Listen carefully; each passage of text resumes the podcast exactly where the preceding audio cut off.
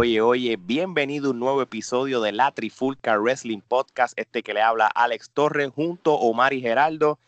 Y en el episodio de hoy seguimos con los cuarentena edition de la Trifulca Wrestling Podcast, porque hoy tenemos otra entrevista de una de las luchadoras más importantes de la lucha libre en Puerto Rico, posiblemente los últimos 10 años. Y, no, y vamos a ir directo al grano porque vamos a presentar entonces a la chica de la actitud, Roxy. Eso es. Roxy, bienvenida. a la Trifulca, ¿cómo estás?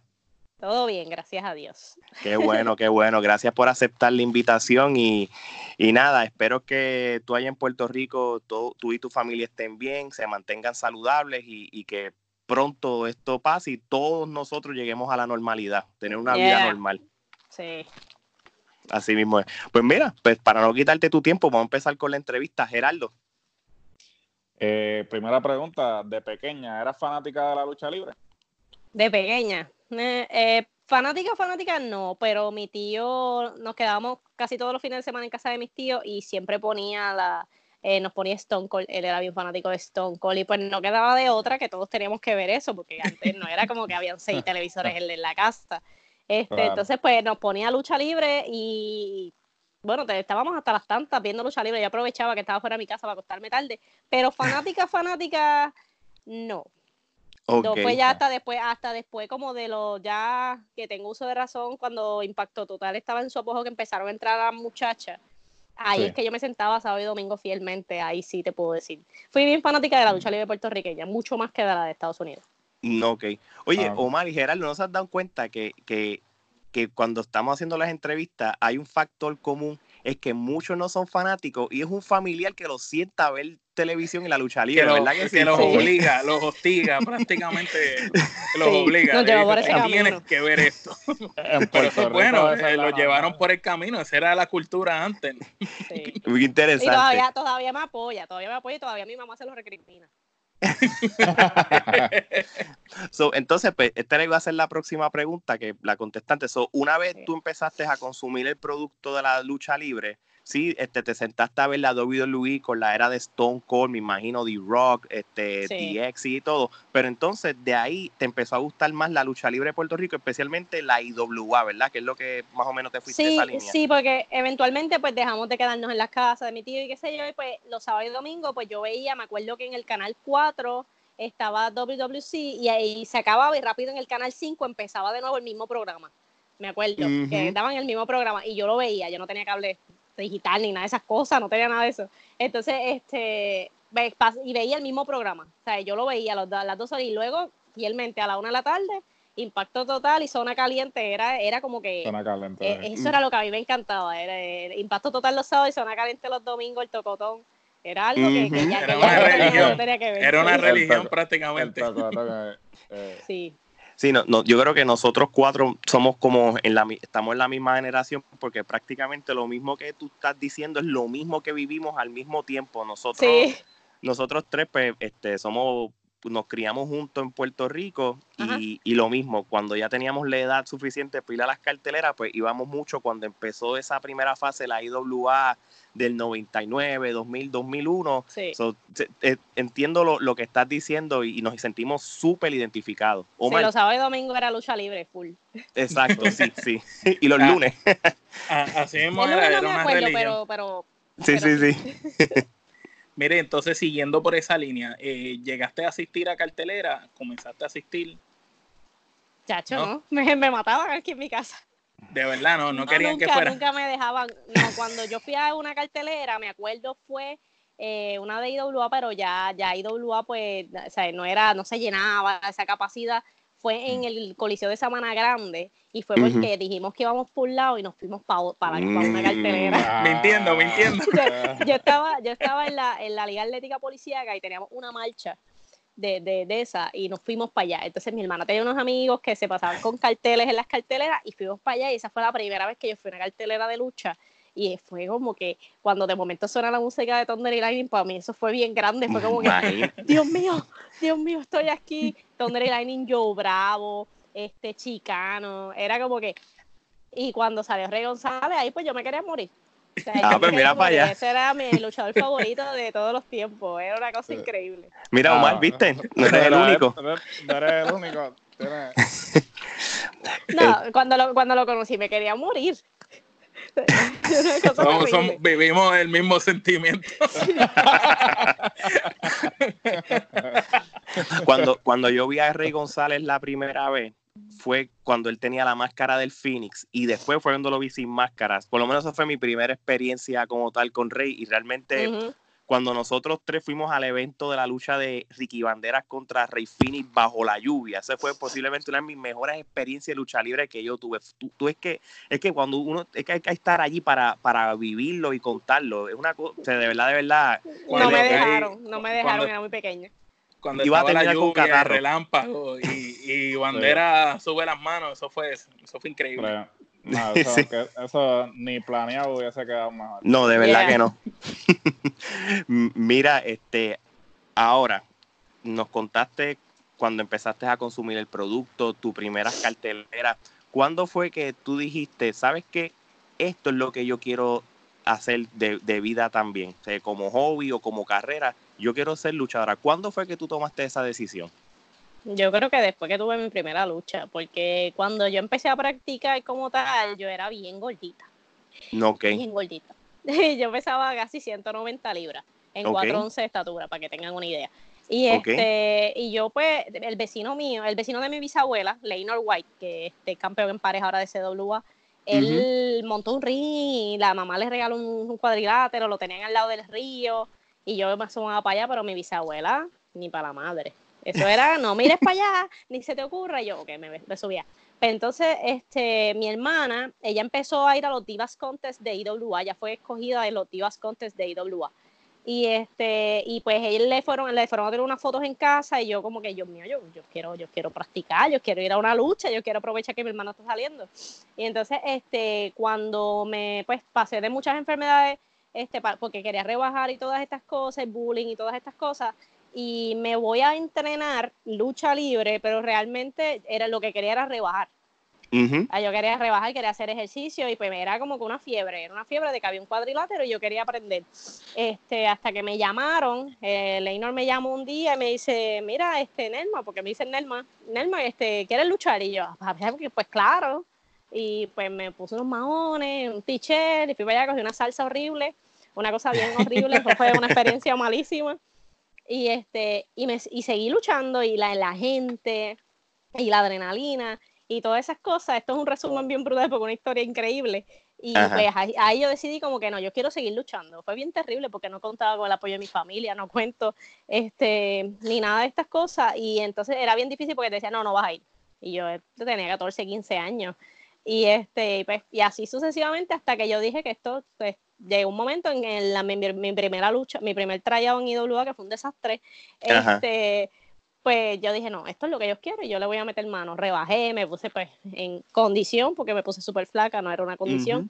Y así hasta que decidí que esto era lo que, lo que quería.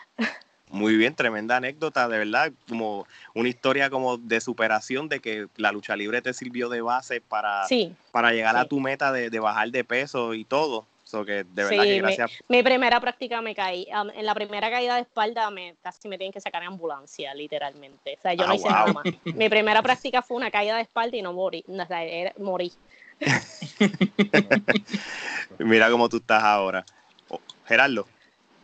Pues mira, siguiendo por esa línea, este, em, empezaste a entrenar a los 14 años, básicamente. Eh, ¿quiénes, fueron, ¿Quiénes fueron tus maestros? ¿Dónde Em, comenzaste a entrenar y alguna experiencia que nos puedas contar sobre esas primeras sesiones de entrenamiento. Incluyendo la que contaste ahora. ya, pues contaste, ¿no? Ellos, ellos practicaban en la cancha del barrio El Seco, en Mayagüez. Entonces, ellos, pues, era un grupo bien grande de muchachos, no había muchachas, no había. Entonces, este, pues, yo fui para allá y no montaban el ring. Lo que tiraban eran unos matres en el piso. Y ahí era donde teníamos que hacer las caídas. Y yo, Ay.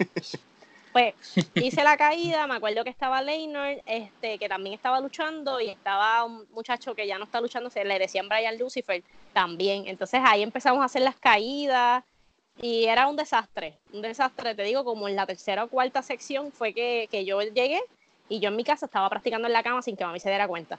Y entonces cuando fui, me empezaron a salir las caídas y ellos como que, me acuerdo las palabras, ¿eh? ¿Practicaste en la cama? Y yo, pues chévere. literal, literal. Y, como estoy segura que mami no va a ver esta, esta, esta entrevista, me acuerdo que un día me salí de la escuela y me fui para casa de Leinor. Y porque yo quería recibir un palmetazo. Yo quería recibir un palmetazo. Y era como que, ok, me, me escapé de la escuela y fui para allá, mira la ignorancia. Y, este, y me acuerdo que yo tenía una cadena de una cruz y me dio un palmetazo que la cruz se me marcó en el pecho. Era una cosa bien, ridícula.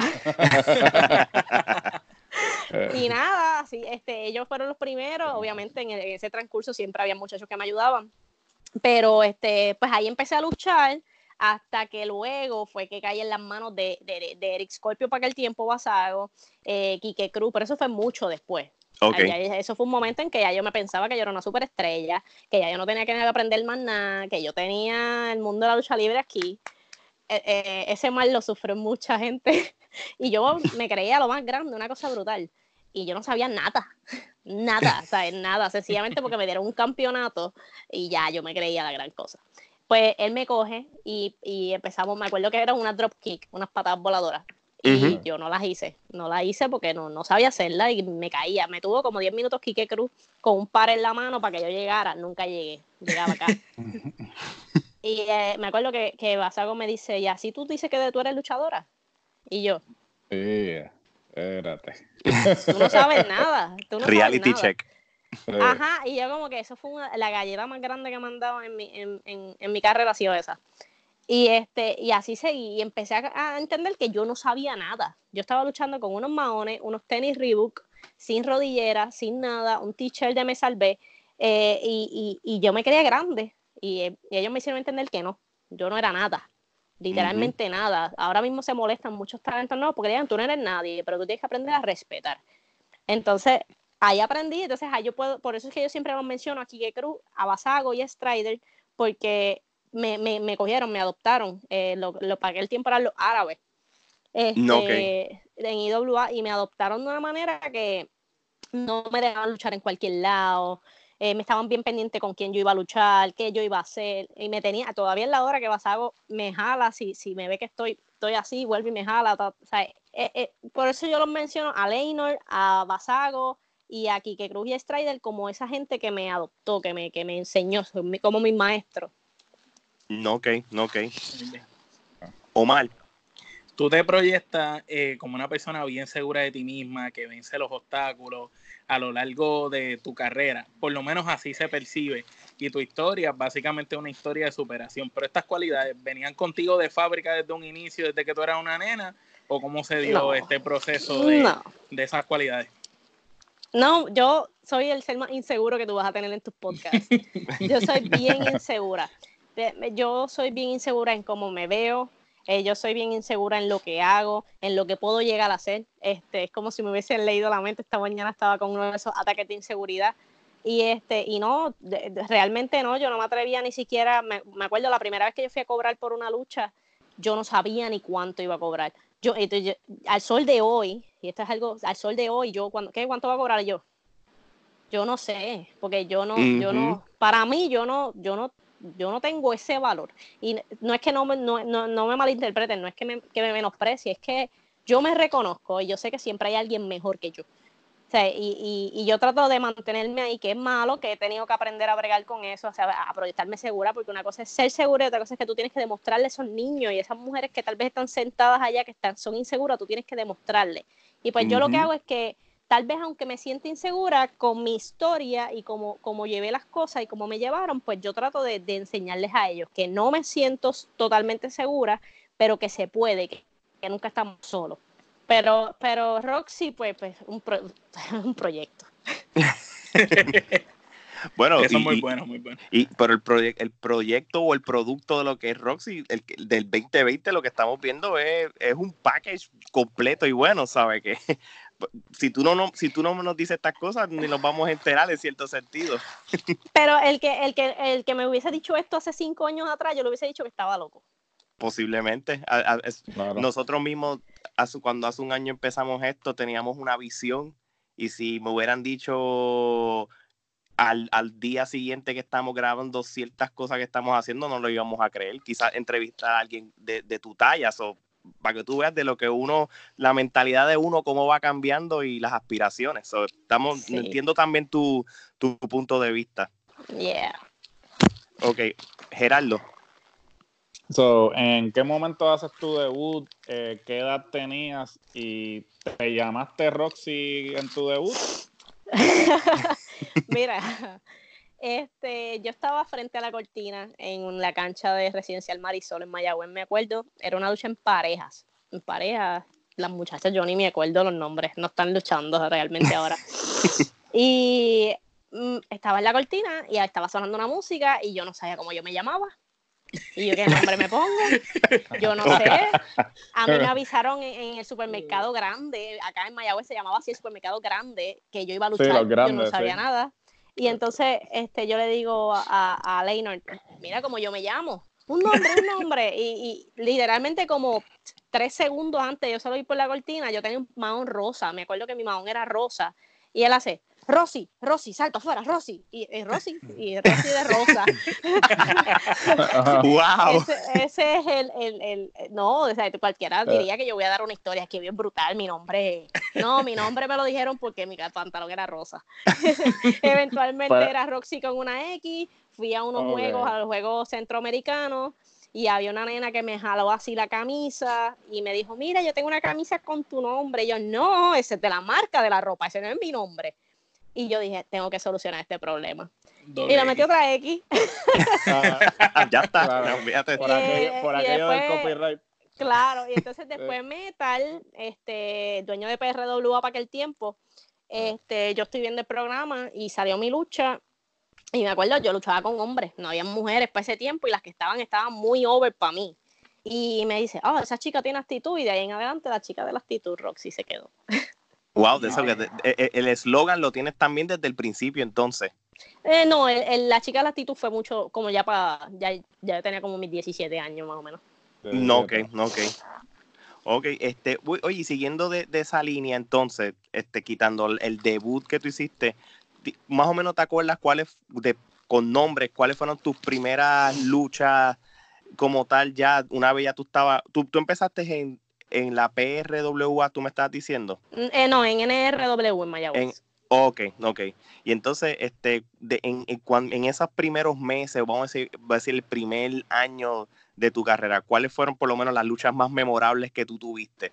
Que quizás te ayudó tu carrera para, para el próximo nivel. Yo estuve dos años cogiendo pela. ok. tuve dos años completo, completo. Pero cogiendo pela se aprende.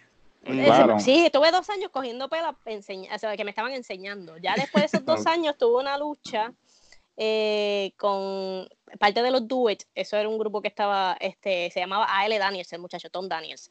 Entonces, este, tuve una lucha con fanáticos rodeando de Rincón Correa. La gente me quería, yo era una nenita, la única nena, el hombre le está dando a la mujer, bendito, y la gente me quería. Entonces, este, hicimos una lucha con los fanáticos rodeando de Rincón Correa y había un parque de pelota al lado y los fanáticos corrieron al muchacho por el parque de pelota. Una cosa increíble. Esa lucha está, esa lucha está en, YouTube.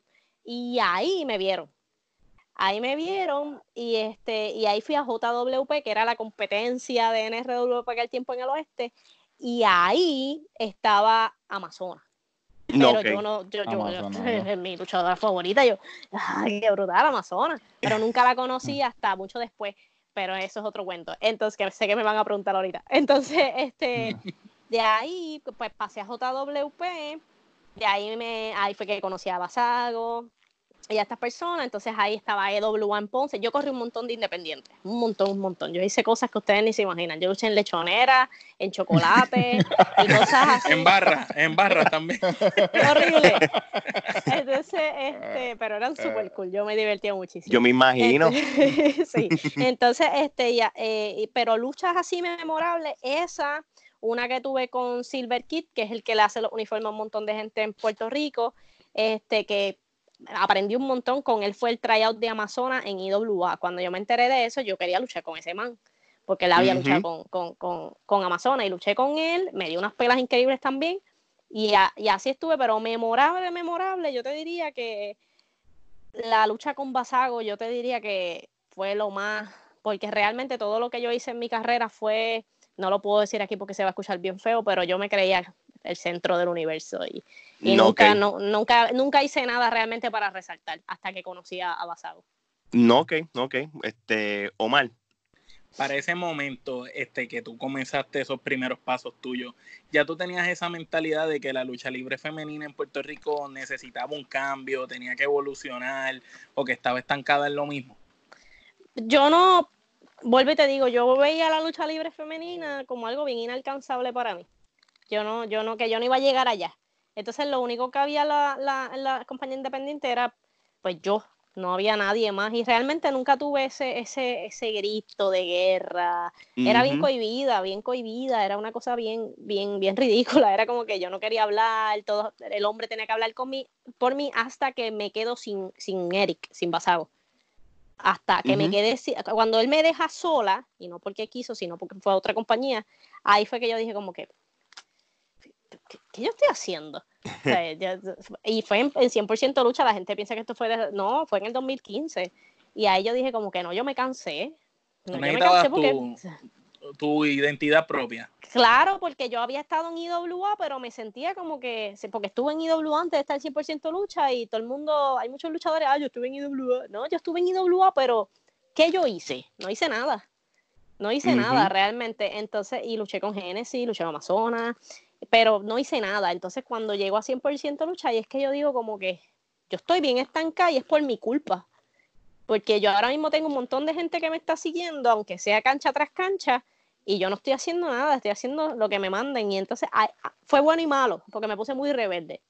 Me puse demasiado. Quería hacer todo yo. No quería seguir instrucciones.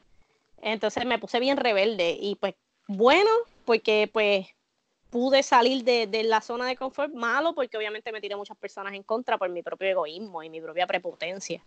Y pero, pero, pero fue como hasta el 2015 que yo dije como que no. sí estuve luchando con hombres un montón de años, pero hasta ahí fue que yo dije como que no, esto necesita, además que ahí salieron, las muchachas salieron embarazadas, empezaron a bajar las luchadoras, llegó un momento en que yo estaba totalmente sola. O sea, ya las muchachas todas se habían retirado, creo que estaba Glenda Lee, pero estaba, estaba manejando. Este, y me quedé sola. Y ahí fue que yo dije como que no tienen que haber luchadora y ahí sale a Chanti, ahí vuelve a luchar Nancy, así. No, ok, ok. Gerardo. En el 2010 recibe una llamada del luchador el, Nietzsche para luchar con Black Rose en WWC. Eh, ¿Qué significó este momento para ti? básicamente era la primera vez que ibas a estar en la Catedral de la Lucha Libre, ¿no? La empresa con más historia en la isla. Pues mira, eh, esto va a sonar tal vez un poco mal, pero obviamente yo me, yo me motivé, bien brutal. Claro. Qué brutal, voy a luchar con Black Rose en televisión. Yo ni siquiera había dicho WWC, fue como que ah, voy en televisión, voy a luchar con Black Rose. Pero vuelvo a lo mismo, tú puedes llegar a la misma WWE pero ¿qué hiciste? Entonces, no hice nada, esa lucha duró bien poco, yo no pude demostrar nada, yo realmente yo no estaba preparada todavía. Entonces yo, y, lo veo mucho en las redes sociales, como que llegué a tal lado, qué grande soy. No, no, no, no, fui, no soy grande. Eso, no me hace grande, porque ¿qué hiciste? La gente te fue a ver a ti, ¿qué hiciste para notar tu presencia? Y en verdad, si te digo que fue lo más grande, pues te estoy mintiendo. Porque yo, no estaba preparada para lo que era WWC en ese momento, que era, era es, o sea, debe ser un sitio para verdaderos luchadores. Y, yo no, yo no era una verdadera luchadora para ese momento. No, ok, ok. Omar.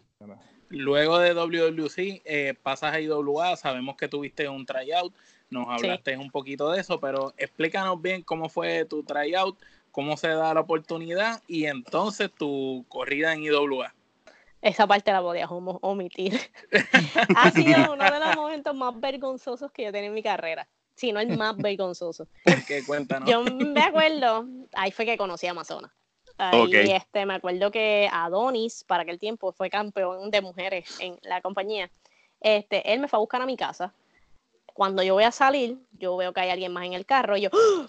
y cerré la puerta. Y en el carro estaba Amazonas. Y ese fue el mejor momento de mi carrera. Llego allá arriba y todo, y voy a tener un try en IWA, qué brutal, qué emoción. Veo toda esta gente en camerino, este, y yo, oh my god, Cuando me tengo el ring, me marca, marcamos cosas, detalles, movidas. No, no, te lo juro que no duró ni cinco segundos mi tryout. Y Sabio Vega nos mandó a bajar del ring. ¡Eh, a rayo! horrible, horrible. Una experiencia malísima, malísima, que yo no se la deseo a nadie, que deberían hacer esos tryouts ahora otra vez, pero yo no se la deseo a nadie. Me bajé del ring, me cambié, me senté en el camerino hasta la hora de irme, no hice nada, fue un desastre, me sentí súper avergonzada. ¿Nadie fue donde ti? No, no. Fue horrible, yo nada. Y yo entré a IWA y no fue porque Roxy es la más que se las sabe todas, no. Fue porque había una vacante, porque si no, no hubiese entrado nunca. Yo, yo, me puedo parar aquí y decir, oh, wow, yo estuve en IWA, qué buena soy, qué tremenda, embuste. Embuste. me llamaron, me llamaron porque había una vacante y no tenían quien luchara con Genesis. Si no, tampoco hubiese entrado a IWA. Ay, bendito. Pero de esas experiencias uno aprende también. Sí. En cierto sentido. esas experiencias desarrollan humildad a la mala. Yo, creo que tienes toda la razón. Hay que, a veces hay que llegar a situaciones que desde tu punto de vista te sientes que es lo más bajo o, lo más vergonzoso para otro reality check. Yep. Sí. Y pasé muchos, muchos cantazos. Sí, todo el mundo pasa por eso. Este, sé que después de lo de, lo de la IWA, y creo que también lo mencionaste, te pasaste a la PRWA, donde ya, ya vemos una Roxy que lucha con hombres, y viste que estabas acompañada de figuras como Basago, Kike Cruz. Y pero ¿qué nos puedes contar de esa época de lo de la hermandad? ahí, yo puedo decir que empecé a luchar. Si a mí me preguntaran en qué momento yo empecé a luchar, fue ahí. Ya para el 2011, por ahí. Yo te diría que ese fue el momento en que empecé a luchar porque ahí ellos me, ahí empieza lo de la hermandad, que para nada es lo que ustedes vieron, en la hermandad éramos como nueve o diez muchachos que nos gustaba pintarnos la cara, bailar después de que acabamos la lucha, siempre que ganábamos o perdíamos, eh, tiraban la canción que para aquel tiempo estaba bien pegada de Watagata Pitus Berry. No sé si te acuerdas. sí, claro. y, y pues poníamos a bailar al oponente y chaca, chaca, y le dábamos. Y le hacíamos nuestra movida final de cada uno a esa persona. Y este, pero, y ellos me, adoptaron. Entonces, este, yo era la única nena, ahí fue que yo empecé a luchar con, muchachos que sí luchaban, que sí tenían nombre, para aquel tiempo PRW era una de las compañías que mejor estaba, eh, este, para aquel momento estaba allí Star Roger, Chiquistar, bueno, te digo, tener un roster bien bueno. Vino Matt Hardy, vino Hurricane, vino eh, Short Leaf Samsung. Eh, bueno, vinieron un montón de luchadores. Este, él es el que hizo de Undertaker enano. Este, oh. este fue el árbitro de una de mis luchas. Precioso. Entonces, ahí fue que yo, que yo, que yo descubrí, ahí fue que me, que me aguantaban cada vez que me sentía grande, ahí yo llegué a ser campeona máxima de, la compañía, pero fue por un 24-7 challenge. Ok. Te digo, fue una cosa bien brutal. Es verdad que luchábamos en, en, en, Gomera, es verdad que luchábamos en, en Barra, pero ahí fue que empecé a cobrar. Metal siempre me pagaba. Este, eh, fue una, una experiencia bien bonita, bien bonita. Es verdad que vas a escuchar muchas cosas negativas de esa, de esa compañía, pero yo ahí fue que, que la chica de la actitud nació, que, que se encarriló, que, que empezó a, a, a, entender lo que era la lucha libre. No, entonces, Mahardy este, luchó también una gomera. No, o le tocó la cancha, le tocó la cancha. en el Coliseo de Lajas. En el ok, ok. Ah, Dios mío, Matt Hardy. Eso qué emoción. Estaría brutal ahí, Matt Hardy. What is this? Vale, imagínate, que tú, imagínate, imagínate que tú vas saliendo de, del baño y de momento tú te encuentras de frente con Matt Hardy. Es como que. Qué brutal. Matt Hardy, y era, y era humilde como cuando lo. Eh. Tengo, que, tengo, tengo, que darle el beneficio de que como andaba con la, con la esposa, ah. pues ah, no, bueno, claro. que estaba cohibido. Sí, sí, Porque con los muchachos era bastante, bastante fluido, pero conmigo, pues. El americano tiende a ser así. Si está con la esposa, va a mirar de, abajo. De, de, lejito, de lejito. no te preocupes. Geraldo. So, prácticamente eh, como han mencionado a través de la entrevista, has estado en diferentes empresas independientes. Me atrevería a apostar que casi todas. Eh, básicamente la EW, eh, ¿qué nos podrías hablar de esa corrida en las independientes y particularmente de la EWO? Pues mira, en la EWO, ahí fue que empecé a ver, la, mi primera división femenina fue en la EWO. Este, me acuerdo que, que Montana, el dueño de la compañía, nos llamó un día, fuimos, que me acuerdo que me ganó un ticket de 250 dólares, nunca voy a olvidar esa, esa noche, por comerme una luz porque estaba siguiéndolo y era mi primera vez guiando en área metro y yo pues, pues para allá y me comí la luz. Entonces, pues nada, nos sentamos y él nos explicó que él quería hacer una división femenina. Y ahí pues ya yo había pasado por las manos de la hermandad y yo decía, esto no va a funcionar. Esto no va a funcionar, no va a funcionar, pero nada, vamos, vamos a meter mano. A Chanti, este, que no sé si la conocen, pero es para, Mí, para mí, oye, de lo mejor que ha dado el talento femenino en Puerto Rico sin, sin que me queden a por dentro, la, de la mejor. Este, ella estaba, entonces fui, eh, estaba ella, estaba Nancy, éramos tres, y estaba Cristal, eh, la que maneja el Don Patrón. Ok. Eh, para aquel tiempo estaba Baronesa, Miss Lady, este, y hacíamos nuestras luchitas y, estuvo muy bueno, aprendí, aprendí muchísimo ahí.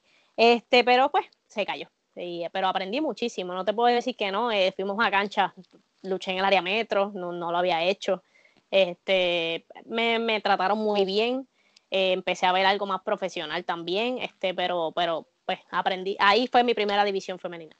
La, EWO, la EWO en un momento dado estaba, lo que tú dijiste era bastante profesional porque estaban trayendo mucho, estaban trayendo mucho talento de afuera. Recuerdo que pues yo seguía el producto en las redes sociales y pues ellos estaban como que querían hacer algo diferente, pero pues obviamente el presupuesto es lo que siempre eh, sí, estaban compitiendo, estaban compitiendo con una WWC que estaba en su momento productivo también. Sí, y la de W la daban hasta en la televisión, creo que en punto 2. En punto 2. En punto 2, y, el, y el programa se veía muy bien, tú sabes, la calidad. Le daban más énfasis a las promos y había muchachos con buen micrófono. Era, era el único programa HD en aquel momento. Oh, bueno, sí, pues está en el punto 2, no tiene sentido. O mal. Eh, pues mira, tuviste un accidente que casi te cuesta la vida. Eh, vimos algo así en una entrevista que te hicieron, pero queremos que nos cuente cómo fue ese momento para ti y en base a ese accidente, ¿qué aprendiste de esa situación? Bueno, ¿cuál de todos los accidentes quieres? ¿El del cuello o el de la espalda? Porque tú el, el del cuello, el del cuello. Eh, me refiero al del la cuello. Espalda, el de la espalda fue el que me llevó a WC. Antes del cuello. No, este, y, pero el del cuello, pues mira, fue una lucha que tuve en Juncos. Este, ¿qué te puedo decir? Realmente la lucha, lo que hice en el ring no duró ni cinco minutos. Este, es que no, no, yo no tengo el recuerdo de lo que pasó realmente. No, yo lo, vi, lo vi por, por video, me caí, eh, pero no sé qué, qué pasó, porque sí, no, yo me, yo me levanté en el hospital. Pero en, oh, los videos que yo tengo, yo, yo hablé, yo seguí luchando. pero, pero en tus recuerdos tú no, no te acuerdas de nada. No, no, yo me acuerdo, eh, me acuerdo del hospital. Yo te diría que sentí el boom. Me levanté en el hospital con, con Willy Urbina. ¿Sí? Willy Urbina y habían gente en el cuarto. Estaba la esposa de Basago. Basago, no era un cuarto, era como una cortina. Sí, Realmente sí, yo vi los videos, yo te puedo hablar de los videos, pero en el momento pues yo no recuerdo, sí recibí un montón de llamadas y después de ahí este, viene el huracán María y, fue una experiencia horrible. Yo te diría que el 2017 fue un horrible, horrible, horrible. Desde ese accidente para acá y todavía en la hora, bueno, hasta hace como, vamos a ponerle un año, estaba pagando todavía el, el bill de los Los biles, los biles, sí. Sí, este fue, de verdad que te digo que fue una experiencia bien mala, pero que luego de que se pasó el huracán María y todo eso, ahí pues me acuerdo que tuvimos otra lucha las mismas cuatro personas y este y de ahí en adelante yo te diría que cogí como que más impulso porque yo eh, soy una persona no, no, te detuvo. Yo soy una persona bien terca. Yo soy una persona bien terca y este y quiero luchar aunque no pueda y y me propuse, me frustré, me frustré porque me lastimo, viene el huracán, estuve casi medio año sin luchar y para mí eso es, yo he luchado desde que yo empecé a luchar, yo he luchado corrido, yo no he tenido vacaciones, yo creo que esas fueron mis primeras vacaciones. Y fueron forzosas. Sí, y este, pero veo el video y ayer mismo lo puse en mi estado de WhatsApp, este, veo el video de cuando me estaban poniendo la cuellera, de ver al paramédico de WWE ahí, ver a Denis Rivera, a Moody, encima de mí, estaba Montana también, ver a Basago con su ropa de, lucha, verlo como lo vi en ese video, eso para mí es, yo a Eric, Eric yo le debo lo que es la vida de Roxy y en mi vida personal le debo eh, que me haya ayudado, que me siga ayudando con mis inseguridades. Y me siento bien culpable de que eso haya pasado porque minutos antes de empezar a luchar, yo expresé que yo no, no me sentía para treparme a ring. No, ok.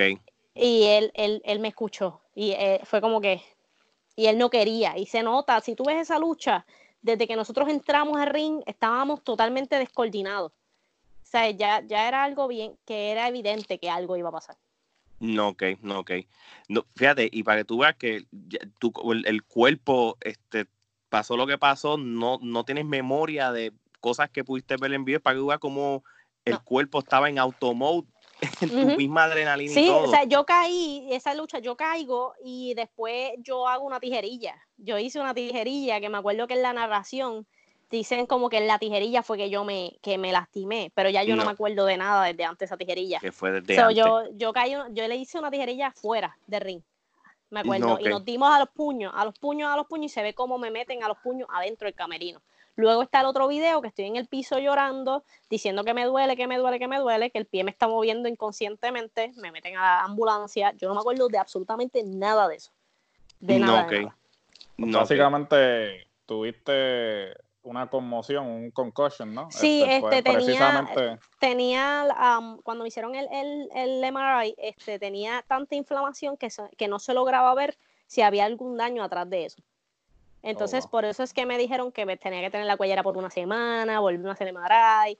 Fue un proceso bien malo, un proceso bien tedioso. Entonces, yo no cuento con el, con el apoyo de mi familia. Entonces, me lastimo y está el te lo dije.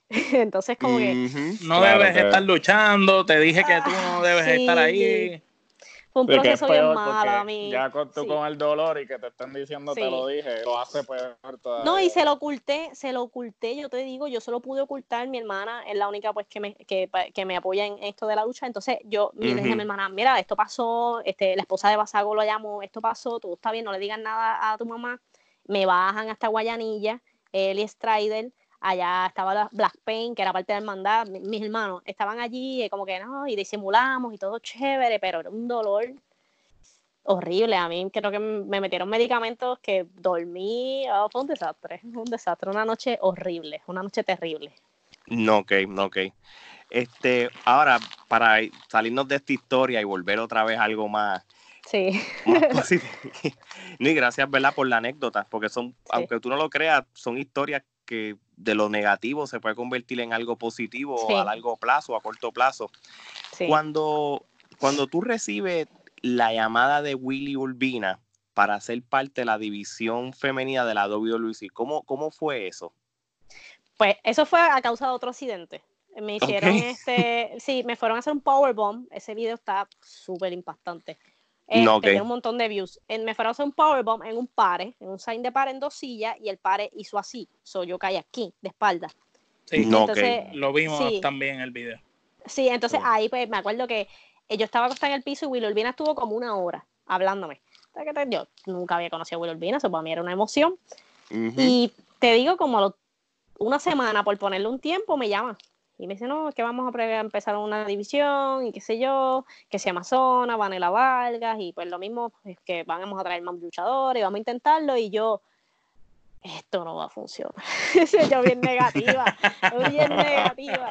ya, este, ya las mismas palabras me las habían dicho, pero nada, vamos a meter mano, vamos para WC. Fue una experiencia brutal.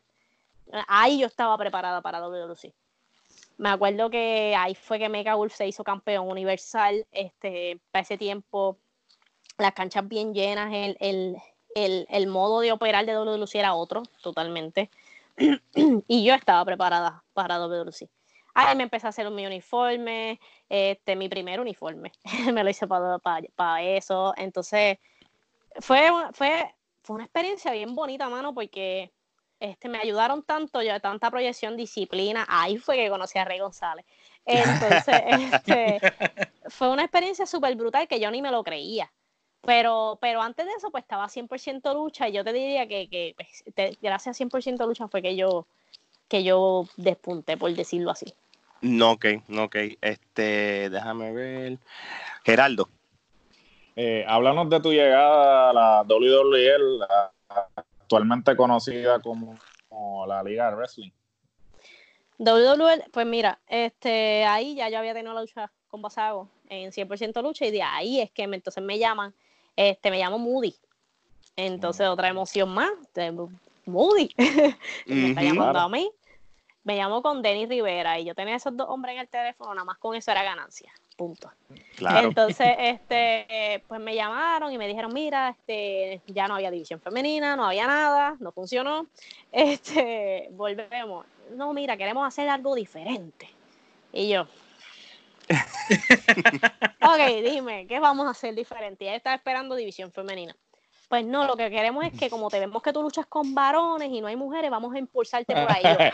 yes. Y tú, al fin, al fin. por fin, por fin. Algo diferente, muy bien. Me acuerdo que ellos bajaron hasta acá, hasta el área oeste. Era tanto el interés que hicimos la, el video de la hermandad y todo esto, porque yo quería estar con la hermandad. Era para mí, más que estar en WWE, era estar con Eric. Era, yo quería estar con él, era, tengo un apego tan con él que, que, que yo necesitaba estar con él. Entonces, este, vinieron acá y Moody me hace una pregunta bien grande y me dice, ¿cuál es tu meta en WWE? Yo no sabía nada de WWE, nada. y yo, pues, yo quiero estar con los muchachos, con, con, con Germán y Eric. Y entonces me dice, no, pero ¿cuál es tu meta? Y yo, yo quiero ganar un campeonato. Esa es, esa es mi meta. Yo, yo quiero tener un campeonato en la isla. Y me hace eso nada más. Pues si tú puedes pedir más que si yo, pues eso es lo que quiero. pues dice, tú puedes, me dijo, tú puedes lograr todo lo que te propongas. Y esas palabras en mí fueron como que ese boost. Ahí empezamos, este, luché, me acuerdo, un 3 para 3, estábamos eh, JC Navarro. Eran unos, eh, unos relevos australianos bien raros. No, Entonces este, me ponían a hacer cosas, o sea, ellos querían, ellos me pedían lo que las otras personas me decían que no hiciera. Ellos querían que yo volara, ellos querían que hiciera cosas arriesgadas, que diera duro y me dieran duro. Eso fue para cuando te tiraste, perdón que te interrumpa, del balcón de un segundo piso. No, eso fue mucho después ya, pero, pero sí, pero eso fue otra, eso ya me invito. Entonces, ellos querían eso, ellos me estaban pidiendo todo lo que me habían prohibido en otros momentos y eso es diferente. Ahí es que yo dije, no, esto va, esto, esto va a resultar. Yo te digo, una brutal experiencia, o sea, yo luché con Maniferno, este, yo, JC Navarro, todos los puros machos, para mí esa facción es tan importante porque son tan importantes en la vida de Roxy que, que para mí siempre van a tener mi respeto. Este, luché con Payatronic, este, para mí con Electro, uff, de las mejores, los, primos Meléndez. Tuve tantas luchas, este, lograron usar una de esas luchas para, para, para proyectarlas en Impact Wrestling. So,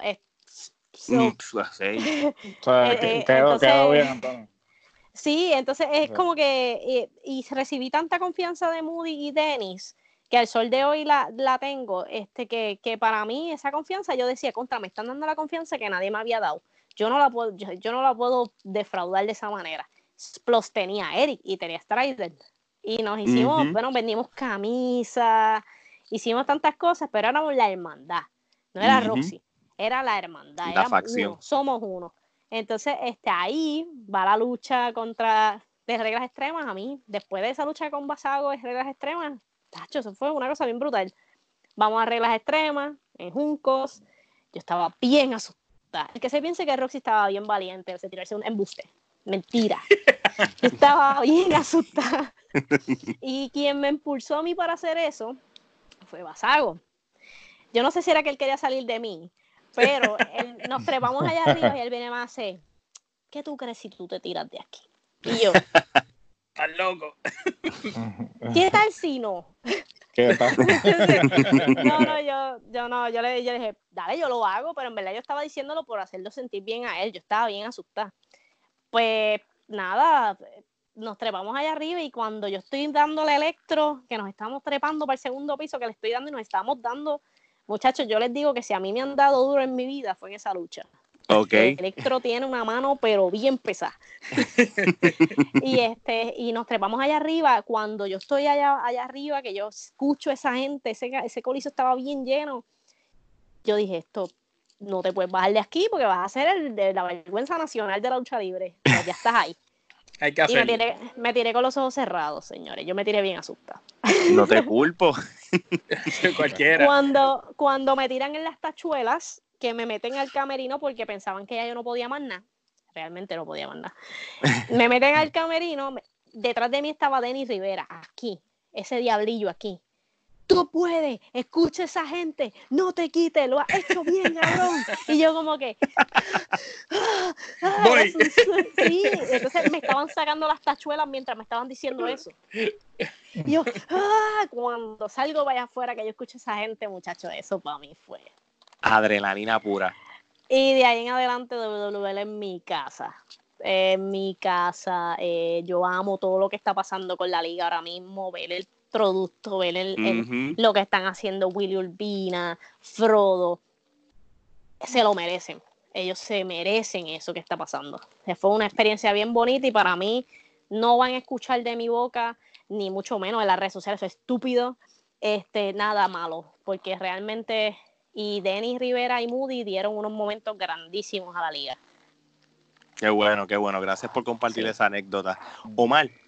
¿Qué no puedes contar de tu corrida en CWA? Pues mira, yo entré a CWA en contra de mi voluntad. No, okay. ¿Por qué? Yo no quería ir para allá. Es que habían ciertas cosas en el ambiente que no.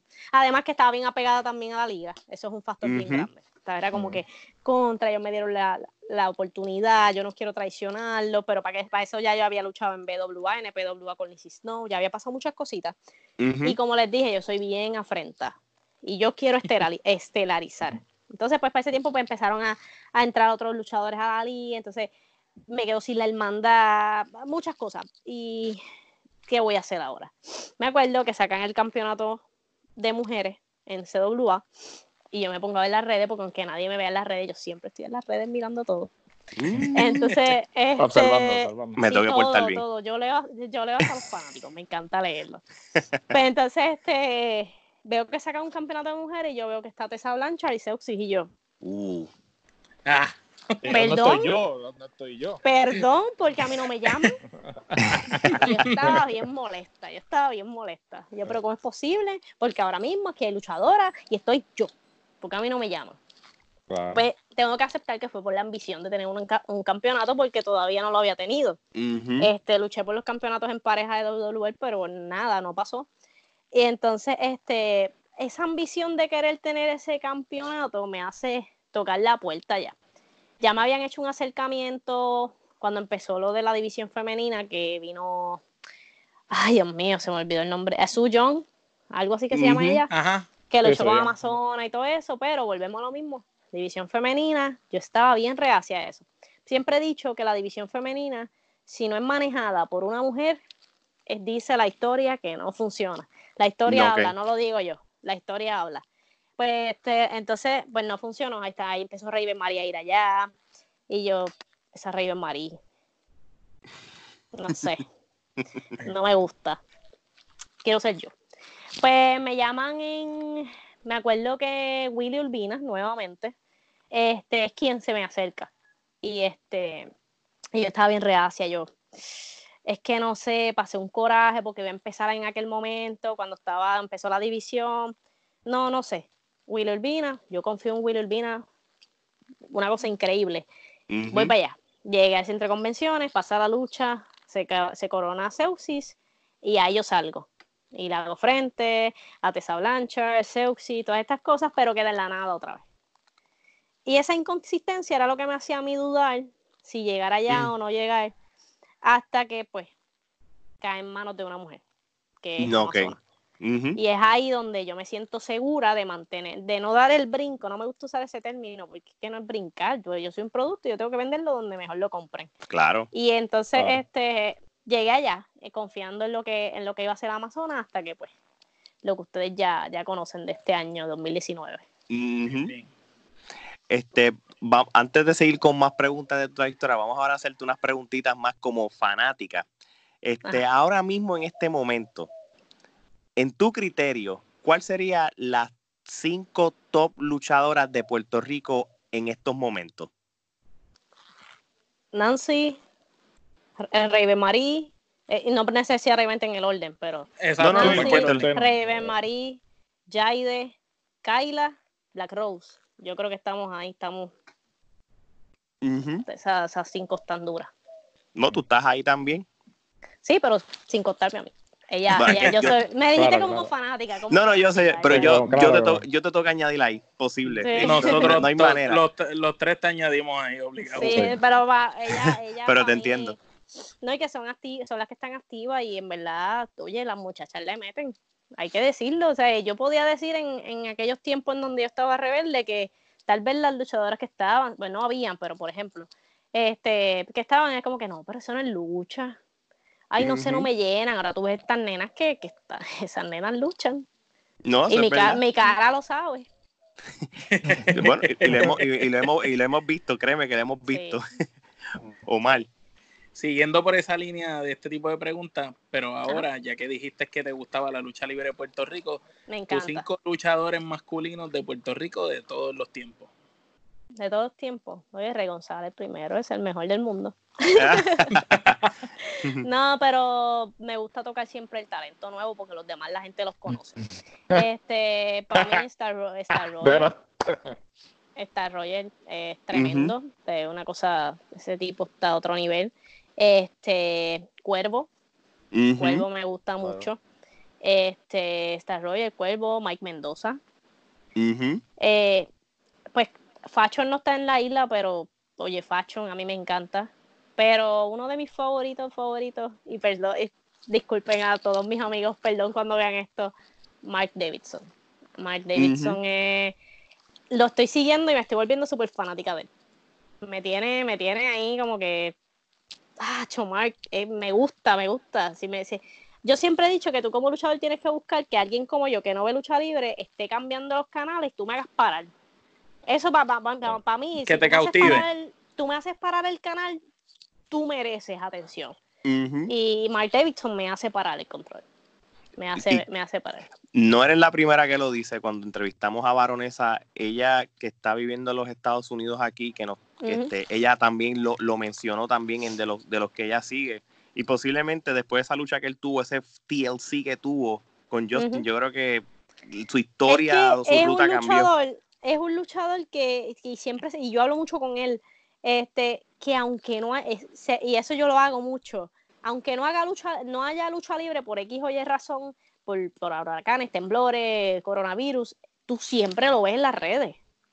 Y la gente, ah, yo soy un luchador de ring, yo no necesito redes sociales, no seas embustero, tú necesitas llegarle al ojo de la gente. Y ese man se ocupa de llegar y llenarle la pupila a esa gente que no ve lucha libre yo ahora estoy segura que si yo le enseño a mi abuelita una foto de Mike Davidson, va a decir, ¿y ese muchacho? Exacto, exacto. que mantenerte presente para que no. Porque claro, para que la gente no te olvide. Eso es algo que yo le digo a los míos, a los uh tradicionales. Vamos, muevan, muévanse, muévanse. Yo soy bien hostigante con eso. Geraldo. ahora siguiendo en esa misma línea, este, tus top 5 internacionales. No, no, no te vamos a limitar, sino que puedes irte por todo el mundo pues yo no, vuelvo y te digo, yo no veo mucho lucha libre, pero este, internacionalmente Mecha Wolf, Mecha Wolf, no lo menciono en Puerto Rico, porque el tipo está en otra liga totalmente. No, este, claro. Mecha Wolf, eh, de mis favoritos, Rey Misterio, me gusta. Se mantiene su edad y se acopla a lo nuevo y a lo viejo. Este, Randy Orton, me encanta Randy Orton. Este, yo te diría Undertaker. Ese, ah, no, claro. ese es mío.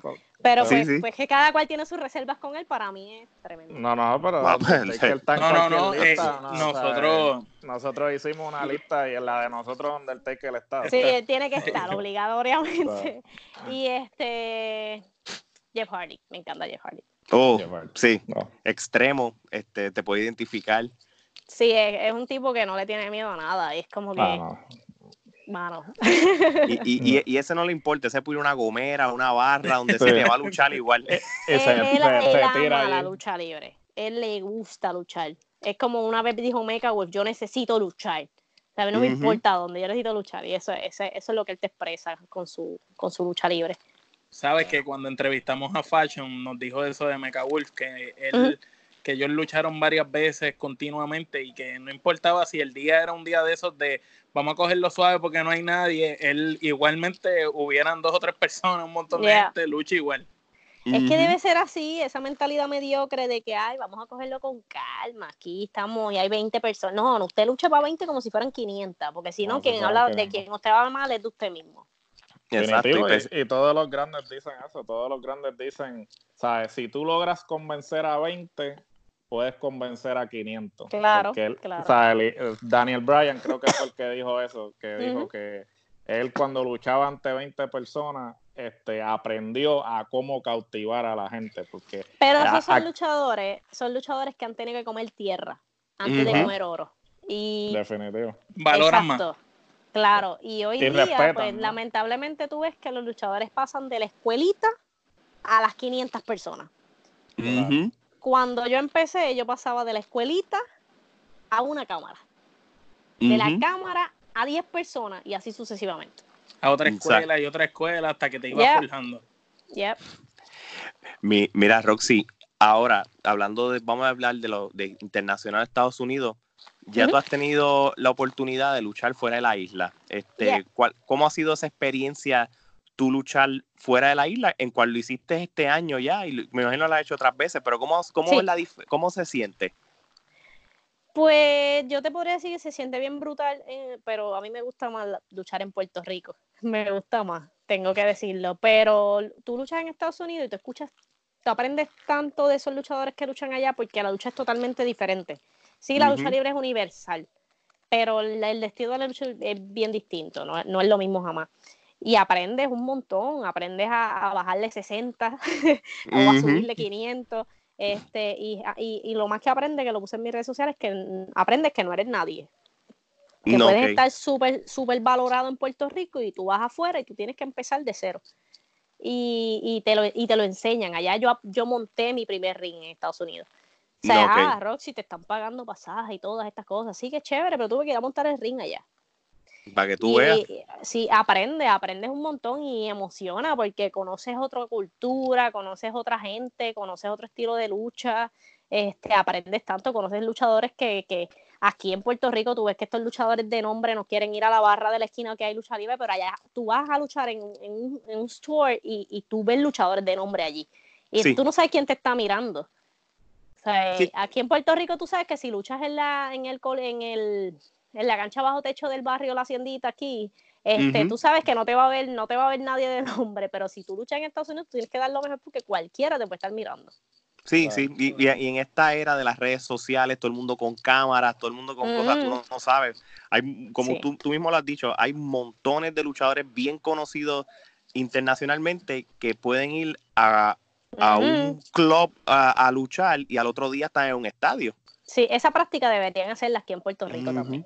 Sí, un ejemplo, ahora que se, lamentablemente pues con lo que está pasando se cancelaron un montón de eventos para el fin de semana de WrestleMania y eso incluía un montón de eventos independientes en cual tú ibas a participar en lo de Mecha Wolf, que lamentablemente pues no se va a dar, pero ese evento era un e, es en el Italian Club, que eso es en Tampa y, y, ahí va el gente de nombre, ahí vas a estar, ibas a estar tú, Mendoza, Facho, Meca, o sea que si tú vienes a ver, pues es en un club que es muy buen lugar, by the way, pero, pero son luchadores que un día estás ahí y otro día estás en un coliseo y ellos y se valora igual y tú no sabes quién va a estar ahí, como tú dices. Sí, yo luché en Nueva York en un sitio que si tú lo ves por fuera, tú haces aquí traen lucha libre. Uno con el ego puertorriqueño que uno, oh, no es el Coliseo de Juncos o el de Bayamón o algo así, pues, ah, eso es una porquería. No, allá yo luché en un sitio que si tú dices, Dios mío, aquí se tira lucha y a mí estaba homicide viendo por una puerta así. Wow. Y yo luchaba y era una lucha en pareja y yo estaba asustado porque es que hace este man aquí. Claro. Recuerdo que no estaba pautado para luchar y estaba aburrido. Se puso su ropa y se fue a luchar. Entonces, como que tú no sabes quién te está viendo. En Estados Unidos tú tienes que, eso es algo que Mega Wolf siempre me ha dicho, tienes que hacerlo mejor porque tú no sabes quién te está viendo. Muy bien, y buenos consejos, de verdad que sí. Claro. Omar. ¿Qué es lo más que detestas del negocio de la lucha libre per se? La gloria. No, La gloria y sobre todo la gloria falsa. la, la, la, que le crean a estos nenes nuevos. Es algo, es algo bien, esa la detesto, la detesto. Yo te diría que es lo más que yo puedo detestar, no es ni los chismes, ni el machismo, ese que todo el mundo dice, nada. Es esa gloria falsa que le crean a luchadores nuevos. Porque lamentablemente cuando se encuentran con un Basago y un Quique Cruz que te digan, tú no sabes nada, se van a dar bien duro. No que si tú les das, y lo digo ahora porque pasé por eso, pero si tú les das contra el piso desde el principio, no, se, no le va a tener que nadie dar en la cara. Entonces, enséñale que no son nadie, enséñale que tienen que empezar desde abajo, enséñale que tienen que comer tierra, que no pueden ir con dos caídas a decir, ah, yo valgo 100 dólares. No, no. No valen nada todavía. Y lo estoy diciendo porque pasa lamentablemente. Eh, lamentablemente hay mucha gente que tiene sus páginas eh, de, prensa luchística y, y, no hacen el trabajo correcto porque si yo Roxy en aquel tiempo cuando yo empecé a luchar yo veía un montón de titulares que, que Roxy es tremenda, yo me lo voy a creer.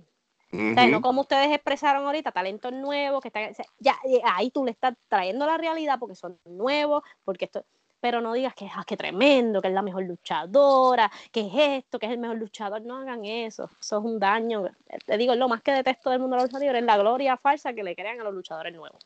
el, viejo, el, viejo que ni modo, pero el nuevo. Ah, eso es malísimo. Sí, sí, exacto. porque los nuevos tienen que empezar por ciertas etapas y si tú le alimentas el ego, vamos a decirle falsamente, entonces pues van a irse en el carril equivocado y cuando le choquen con una realidad se van a quitar. Y cuando se encuentren con una Roxy que es media pedante, y de momento yo veo que así como que. Mm. no, no hagan eso. Geraldo. Bueno, eh, aquí en la Trifulca yo creo que desde los comienzos no siempre nos hemos destacado por apoyar y somos fieles creyentes de la revolución femenina, ¿no? Este, y, hasta cierto punto pues creemos en la igualdad, en la equidad de, los géneros, tanto de hombres como mujeres, y que no se deben hacer las distinciones entre en lo que respecta a lucha, ¿no? Claro. Este, ¿Qué, es lo que tú piensas eh, y qué es lo que hace falta tanto de promotores como empresas grandes para, como tú dices, romper con lo tradicional? Y en Puerto Rico, discúlpame, en Puerto sí, Rico. Yo, eh, yo diría, sí, en Estados Unidos están bastante en la línea.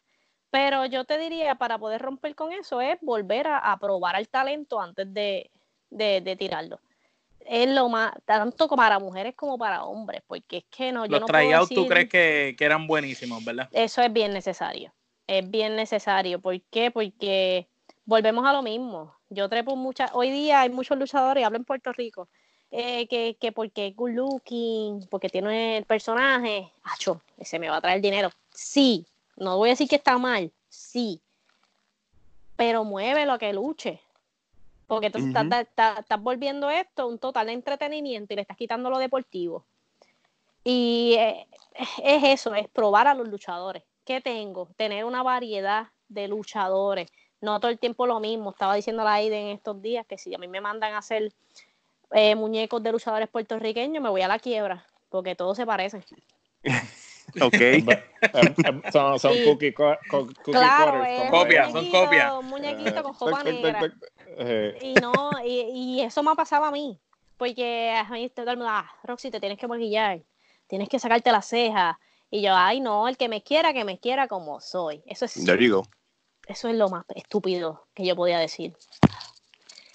No, si tú puedes ser mejor, ¿por qué no lo eres? Tienes que moverte. Yo odio maquillarme en mi vida diaria odio usar cosas escotadas, eh, odio usar cosas en la cabeza. Entonces, eh, ahora tú me ves con un pañito y me pinto aquí y hago acá porque tengo que reconocer que si yo no salgo de mi zona de confort, no voy a salir adelante. No evoluciona. Claro, entonces eso está en el dueño de la compañía. Yo no puedo culpar totalmente al luchador porque si el yo como dueña de compañía yo digo, eh, no, tú no. Pero se, le, se les dificulta decir que no. Se les dificulta decir, como decía un luchador que mucha gente conoce, vete, sube 200 libras y regresa. El Invader, no, te preocupes, todo el mundo lo sabe. todo el mundo se les dificulta, y no, no es que yo quiera a todos los luchadores este, fuertes, pero si yo tengo a todos los luchadores gorditos, o los tengo todos flacos, o los tengo todos fuertes, yo no tengo una variedad. Entonces, no que si ah. yo tengo esto, tengo lo otro, tengo un heavyweight, pero ahora mismo el, campeón peso pesado se parece al campeón crucero. Y, esas cosas. diferencia, A Rey González el Invader se lo dijo. Me le dijo que tenía que subir 200 libras para. Y le ha pasado mucho de mis colegas, claro, le, ha pasado mucho de mis colegas, pero vuelvo, y no está mal que, porque hay muchos luchadores que no tienen, que no, que no son fuertes, que luchan espectacular, y lo puedo decir en confianza, tenemos un Samuel Olmo, ese nene ese nene lucha, ese nene lucha. Pero ¿qué desventaja tiene Samuel Olmo? Que se han eliminado todos los campeonatos cruceros. ¿Por qué se han eliminado los campeonatos cruceros? Porque todos son cruceros.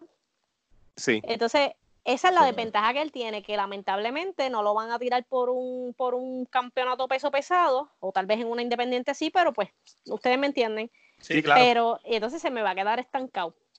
Entonces, él se ve la obligación de, de, de, crecer, que está buenísimo. Pero si él se quería quedar así, si él, si él se quería quedar así, pues para eso estaba el campeonato junior completo, que para nuestros tiempos cuando éramos fanáticos, esos habían las carteleras y eran las mejores luchas de la noche. Entonces ya eso se ha perdido, porque tú te sientas en una cartelera y tú ves la misma lucha, la misma lucha, la misma lucha. Pero sin, eh, sin embargo, ahora que tú mencionas eso, lamentablemente con lo que ha pasado con los campeonatos cruceros, es que hay muchos luchadores que no quieren que los pongan como cruceros porque prácticamente eh, le crean este estigma, ¿no? Porque todo luchador, ya sea crucero, heavyweight, todos quieren tener el, el campeonato máximo, ¿no? Porque yo, la exposición de ser el campeón de una empresa, ¿no? Y hasta cierto punto tenemos a Jericho, Guerrero, Benoit, todos esos cruiserweights de, de los 90, que todos pasaron a ser este pesos pesados, pero claro, ellos decían, ah, nosotros no nos quisimos eh, catalogar como cruiserweights o cruceros en este caso, porque no querías que nos, que nos encasillaran, era la palabra básicamente. pero, pero, tú no veías, o sea, tú veías, si tú te pones a ver el trasfondo, que esto es lo que no ven los luchadores de ahora, porque solamente ven videos de lucha, no ven lucha, no estudian lucha, ven la historia de cómo Benoit se convirtió en campeón, cómo Rey mm. Misterio logró hacer eso, cómo un Daniel Bryan, o sea, cómo lo hicieron, sufriendo, sufriendo, teniendo que trabajar. Pero lamentablemente, eh, si tú te pones a ver lucha libre y tú ves que de la nada este, viene Obi, como era antes con 100 libras mojadas, y gana el campeonato mundial, es como que a mí en lo personal a mí no me gusta. Y yo solo decía a él, no, si tú quieres algo más grande, porque él es bien ambicioso y él, él, era uno de esos que no quería abrir cartelera, ahora le encanta, ahora paga por eso para irse temprano. Pero él no le gusta abrir cartelera, digo que tú no quieres abrir cartelera, uh a crecer. No, claro. Porque lamentablemente si tú te vas con un chicano, chicano te va a decir, no, yo no voy a luchar con ese muchacho, porque es que no se, eso, eso daña. Y ahí es donde mm. yo le doy la razón al Wizard porque es que la tiene y suena bien feo, pero es que tú tienes que trabajar. Si tú verdaderamente quieres llegar alto, tú tienes que subir, no te pueden subir en el elevador. O sea, tú tienes que sufrir, tú tienes que crecer, tú tienes que, demostrarle a la gente, ok, vamos a usar a Samuel Olmo de nuevo. O sea, yo soy así, pero mira mi lucha, mira mi lucha, qué bueno. ¿Y qué más tú me ofreces? El personaje, yo estuve hablando con él, muéstrale a la gente que tú eres, porque eres así. Y él, ¿qué hizo? Se puso para lo suyo, hizo sus videos, está en el gimnasio. Y es eso, es decirle estás bien, pero puede ser mejor. No, No conformarte, básicamente. No, eso es horrible, conformarse es terrible. Mira, este, una pregunta, este, ahora mismo en, esta etapa que tú estás de tu carrera como lucha libre, ¿cuál sería ahora mismo tu meta a corto y a largo plazo? A corto plazo, necesito empezar a luchar ya. Claro. Este, no, a corto plazo yo quiero ganar un campeonato en pareja con Basago.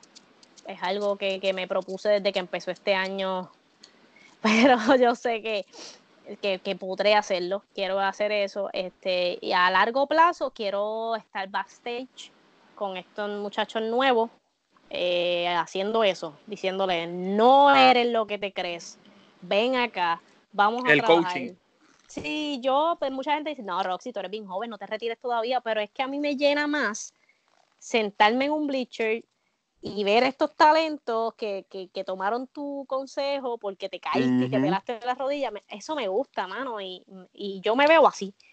Yo no, me, yo no te puedo decir que de aquí a 10 años ah, me veo bien grande en WWE. y estaría brutal. Oye, estaría espectacular. Y si llega, pues excelente, nos vemos allá. Pero no es algo que yo digo, en 10 años quiero eso. No, yo quiero ayudar a ese talento. Quiero tener mi escuela de lucha libre y quiero dedicarme a eso. Quiero, es, lo que yo quiero hacer a largo plazo. Buena, buenas respuestas, me gustó, de verdad que sí. Omar. ¿Que, eh, ¿Prefieres trabajar como ruda o como técnica? Este, tú como luchadora, como tal. Pues no, no, nunca me han odiado como ruda. Nunca he tenido Antihéroe. Sí, no, no, como ruda como que no, no me veo así. Pero como técnica la gente me quiere por ser dura. Porque, sí, como un antihéroe. Sí, en mi personaje, en mi personaje, como le dicen por ahí, no es un personaje, es como que yo aprovecho el foro que tengo, el nombre que tengo, para decir estas cosas. Como que, ah, no, tú estás mal. Y eso, pues, hay mucha gente que no le gusta. Pero me veo como soy. Ah, lo que ustedes han visto en todos estos años, me veo así, verme insultando a la gente, a Doña Olga. Así, no te va. Ah, no, Mira, este. Mira, vamos a hacer, voy a, vamos a revivir una sección que tenemos, que lo intentamos una vez, pero lo vamos a hacer de nuevo. Es una sección que hace Gerardo que se llama el toma y dame. Esto es sencillo. Geraldo te va a mencionar el nombre de, de un talento de la lucha libre y con una sola palabra tú vas a describirlo. o una frase y si no quieres contestar, pues tú dices paso. Y se acabó y, no, te, no quedas mal. Una palabra, ¿no? No, te tienes que, si no te tienes Puede ser una palabra o una frase corta, lo primero que piense. y tranquilo, que, que, que, no se está prestando para pa veneno ni nada. No, no, no, eh, vas, a ver que lo, vas a ver que te van a gustar los nombres. La Gerardo, te lo dejo a... sola. Sí, sí. Gerardo, te lo dejo a ti. vamos allá. El primer nombre, Black Rose. Energía. Sabio Vega. Líder. Apolo. Mi hermano. Amazona. Uf, la mejor luchadora que ha dado Puerto Rico. Sweet Nancy. Pelea. Samuel no para pelear. Génesis. Ánimo. Ok. Basago. Ejemplo, mentor, todo. Rey de Marí.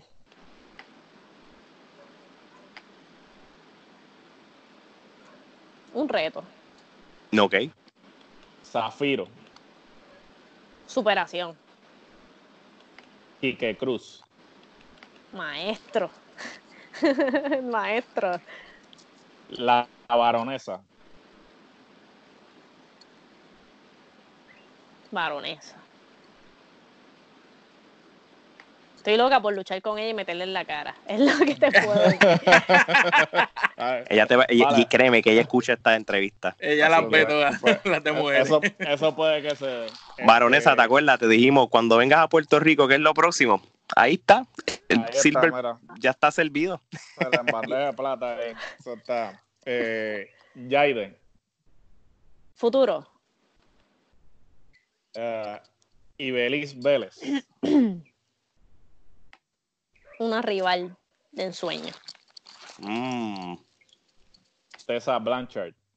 Oh, la primera en esa lista. De, oh. mi rival, en ensueño. ok, ok. por último, para culminar, Roxy. Roxy. Ah, todo lo contrario en el Mari. No, ok. Muy bien. Me gustó, me gustó. Todo lo contrario. Muy bien, ah, muchas gracias. pasaste con 100, mira. excelente, excelente, excelente. Bueno, pues ahora vamos para lo que serían las preguntas finales. Omar. Sabemos que todavía eres joven, pero como tú dices, este, quieres algún día tener un rol backstage. Eh, te preguntamos, cuando tu legado culmine, ¿cómo tú quieres que la gente te recuerde? Como esa luchadora que, que cerró el capítulo de las divas y abrió el capítulo de la luchadora. Quiero que me recuerden como eso, como que esa, esa que le abrió el paso, ser, ser, ser lo que es Amazona para mí. Para Omar, y, hasta el momento lo has logrado, me parece, por lo que he podido escuchar de otras luchadoras. Omar, tú sabes hacerle esta próxima pregunta mejor de lo que la hago yo, te la dejo a ti. ok, ¿qué consejo le da a todos esos luchadores y luchadoras que quieren seguir y triunfar en este negocio, pero que se les hace muy complicado, se frustran y dicen, espérate, no voy más porque esto está muy difícil. Que me escriban, que me escriban, a mí me, yo soy bien entrometida, que me escriban y yo voy a meter, siempre he dicho, yo voy a meter mi nombre para abrir esa puerta. Mi nombre yo lo uso como llave y que, que no se quiten. La lucha libre ahora mismo está tan fácil para poder para poder entrar, pero para permanecer tan difícil que, que si no puedes solo, que sí se puede, porque con Dios todo es posible, si no puedes solo, dame la mano. dale la mano a alguien que quiere, que quiera caminar contigo, que no se quiera beneficiar de, de, ti como talento nuevo, de lo que tú puedas darle, sino que quiere que tú lo hagas, que te coja de la mano, camine, como hice con los muchachos, con Obi, por ejemplo, y dale, que, que, se salgan de la gente, al lado de la gente que se quiere beneficiar de ellos que aprenda a decir que no. No, ok, ok. Gerardo. Eh, bueno, eh, ¿cómo te podemos conseguir en las redes sociales? Este, danos todas las páginas que, que tengas disponibles. Pues mira, en Instagram me va a encontrar como Roxy Boricua, en la página, en el fanpage de Facebook también, mi página, mi página personal es Roxy Tirado. Este, ahí pues los amigos están restringidos, voy a usar esta cuarentena para limpiar todo lo que no tenga fotos y poder darle paso a otras personas. Este, En YouTube como Roxy Boricua, en, en Twitter también. Me consiguen como Roxy Boricua en Twitter, Instagram, la página de Facebook, YouTube. Este, pero pues Roxy Tirado, pues que es mi página personal donde me pueden escribir y yo les voy a contestar porque en mi fanpage no soy yo la que lo estoy contestando. Este, me pueden escribir en esas plataformas y yo les voy a contestar y ahora más que estoy libre de trabajo. sí, sí, lamentablemente. Este, Omar, este, promociona las redes sociales. Bueno, mi gente, sí, bueno, mi gente, pueden seguirnos a nosotros en la Trifulca Wrestling Podcast, en todas las plataformas disponibles de podcast, pueden escuchar episodios como este, ver las entrevistas en nuestro canal de YouTube y seguirnos por Facebook, Twitter e Instagram. Ok. Bueno, este Roxy, de verdad te damos las gracias porque te hayas sentado un rato a hablar con nosotros. La pasamos súper bien. Este, me sentí como si estuviéramos hablando en el sofá de, de las casas de uno, conversando. Sí. Y, de verdad que, se repita y que después que pase todo esto vuelvas otra vez a luchar y, créeme que te vamos a seguir. Este, somos bien fanáticos de ustedes y, este, y, nosotros pensamos que de verdad que en Puerto Rico hay mucho talento femenino y, de verdad que nos agrada ver cuando tú luchas y das el máximo, especialmente esas luchas extremas que usted tenga. Yo ahí no me meto. Espero que este año no necesite, no necesite ninguna de esas. Bueno, pues mi gente, esto es todo por hoy. Y recuérdense que la semana que viene vamos a hablar de lo que es la antesala de WrestleMania 36 bajo esa capacidad de cero personas, pero la vamos a discutir detalle a detalle y pendiente que vamos a tener más entrevistas en la Trifulca Wrestling Podcast Cuarentena Edition. Así que, Roxy, gracias otra vez. Omar Geraldo, esto es hasta la próxima. Gracias.